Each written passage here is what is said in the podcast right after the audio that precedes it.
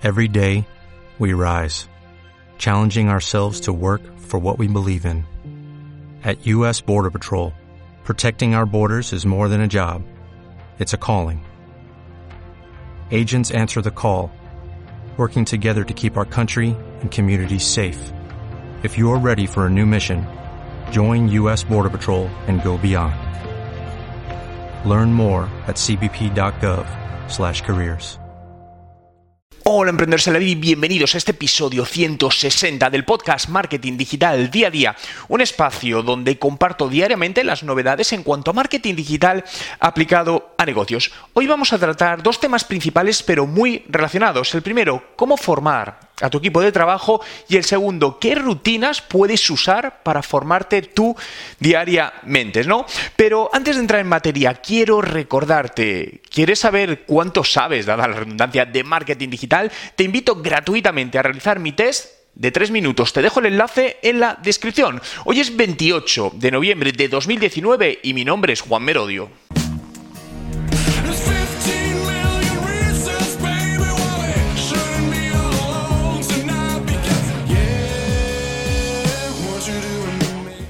Comenzamos hablando de el erróneo enfoque que muchas veces dan las empresas en la formación a sus trabajadores, a los empleados, ¿no? Fijaos que se invierte muchísimo, muchísimo dinero anualmente las empresas de una u otra manera en formar a, a sus equipos. Pero la pregunta que nos debemos hacer ¿es la formación adecuada?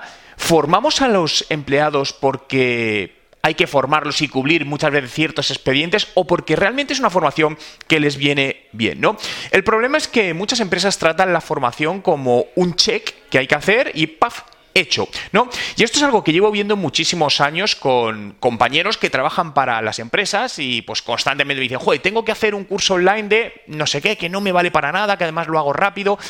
Y eso lo estoy viendo constantemente. Sí es cierto que hay algunos casos, tengo ahora uno muy cercano que, que, pues eh, le han dado un curso presencial muy interesante para algo de, de su trabajo, ¿no? Y esto, junto con un artículo que leí, me llevó a pensar que si realmente las empresas estamos haciendo esto del todo correctamente, ya que sigo viendo que muchas veces se siguen haciendo el mismo tipo de formaciones que se hacían en las empresas hace 10 o 15 años, en esencia, ¿no? La misma estructura formativa cuando todo ha cambiado, cuando ahora quizá pues debemos ver un poco más los valores, los roles, en qué es bueno cada una de las personas de nuestro equipo y proponerle cosas más personalizadas en lugar de que sea una formación que hay que cumplir porque hay una certificación y todo el mundo la tiene que hacer online y luego al final no aprenden nada, ¿no? Esto me recuerda al colegio, cuando muchas veces te tenías que aprender muchísimas cosas de memoria y te acuerdas de ellas, ¿no? Incluso dos días después se te habían olvidado porque las aprendías para eso en, en concreto, ¿no? Fijaos que además hay un tema aquí muy, muy interesante, ¿no? Y es que, por ejemplo, los empleados más jóvenes, las nuevas generaciones, prefieren, les encanta o quieren aprender de muchas cosas nuevas y prefieren trabajar en empresas donde hay diversidad.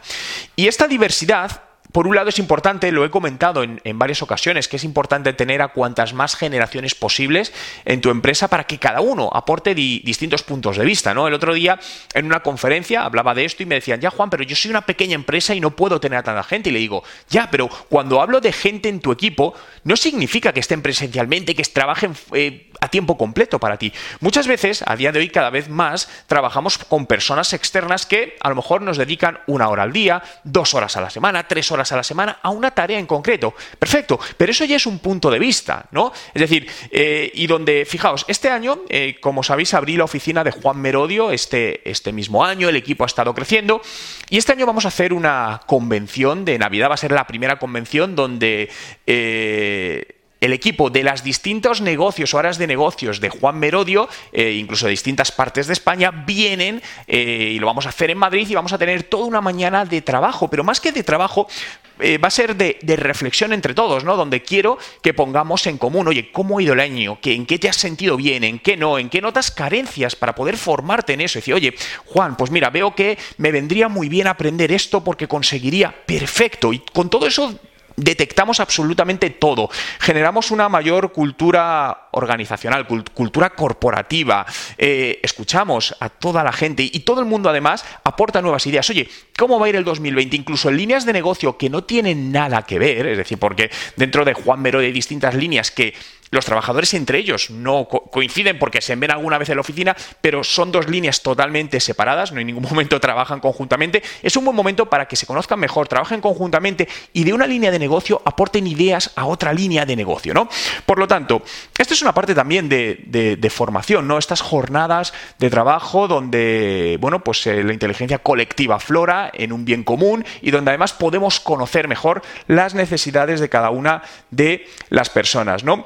Y algo muy importante, ¿no? Y que te comentaba al principio, es la importancia de que establezcas tú personalmente, seas emprendedor, empresario, trabajador en una empresa, tu propia rutina de formación diaria, ¿no?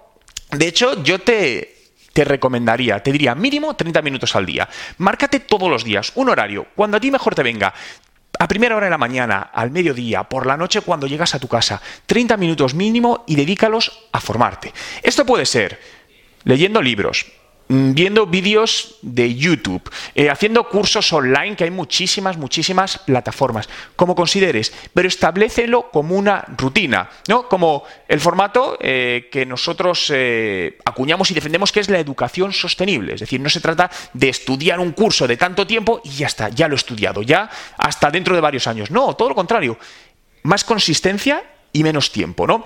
Y, de hecho, fijaos, aquí os quiero contar eh, una historia personal con, con, un, bueno, personal, no mía personal, pero una persona que, que trabaja conmigo y es un cliente, ¿no? Es una empresa y una de las personas que trabaja en esta empresa, pues el otro día hablando, ¿no? Y les comenté pues el, el máster que habíamos lanzado de Digital Marketing Master, ¿no? Con el formato de educación sostenible, de dedica 25 minutos al día durante 5 meses y además luego te damos recursos para que tú sigas aprendiendo por tu cuenta, ¿no? ¿Por qué? Porque lo que habíamos detectado es eso, es decir, que muchas veces la gente se hacía un máster de 18 meses y lo primero, todo el tiempo que necesitaban esos 18 meses aplicar para sacar real valor de eso que no disponían de ello y, en lugar de, y luego ya desaparecía todo, ¿no? En lugar de hacerlo más sostenible, ¿no? Y también me decían, cuando hablé con esta persona, me dije, joder, yo hice un máster hace, hace, hace años, eh, me costó muchísimo dinero, y le digo, ¿y a día de hoy consideras que te ha valido la pena? Y me dice, no, creo que, me decía, creo que el 90% de lo que me enseñaron no valía para nada, que al final era meter contenido por meter contenido porque había que cubrir las horas, ¿no? Y esto es algo que he percibido en muchísima gente y mucha gente me lo cuenta y en algunas son en prestigiosas escuelas de negocio eh, muy, muy, muy conocidas, donde incluso decían, no, el networking es bueno. Y decía, ya, pero a mí lo que me pasó, me contaba uno, a mí lo que me pasó es que el 80% de mi clase era gente de otros países. Entonces, ese networking luego se perdió cuando todo se disolvió y me quedé sin nada en ese sentido, ¿no? En la parte de, de networking. Dicen, sí, obviamente aprendes, pero aquí la pregunta es, ¿realmente se necesita pagar esas cantidades de dinero tan altas? ¿Realmente se necesita dedicar un año y medio con, con muchas horas de clase sentado frente a un profesor que te cuenta algo para realmente aprender y sacar partido de todo eso? Yo creo que no, no creo en esa formación. Personalmente, el tiempo me ha demostrado que esa no es la mejor manera de formarse. Creo más en una educación sostenible, en formaciones constantes, diarias, mucho más pequeñas en tiempo, porque al final tenemos que adaptarnos a nuestra rutina diaria. Es decir, es muy difícil sacar todos los días, seamos sinceros, todos los días 3-4 horas.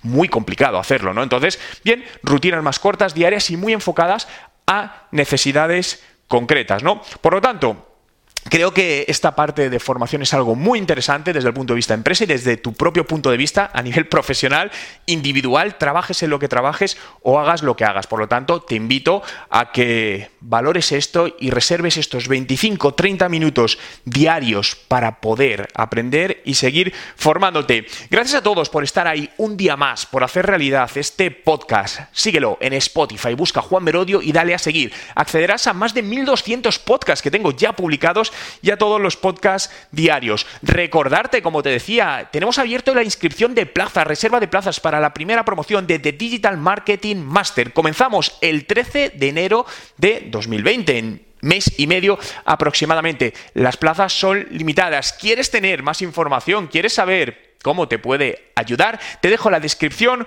en, o te dejo la descripción, te dejo el enlace en la descripción. Gracias por estar ahí, nos vemos mañana y desearte un gran día.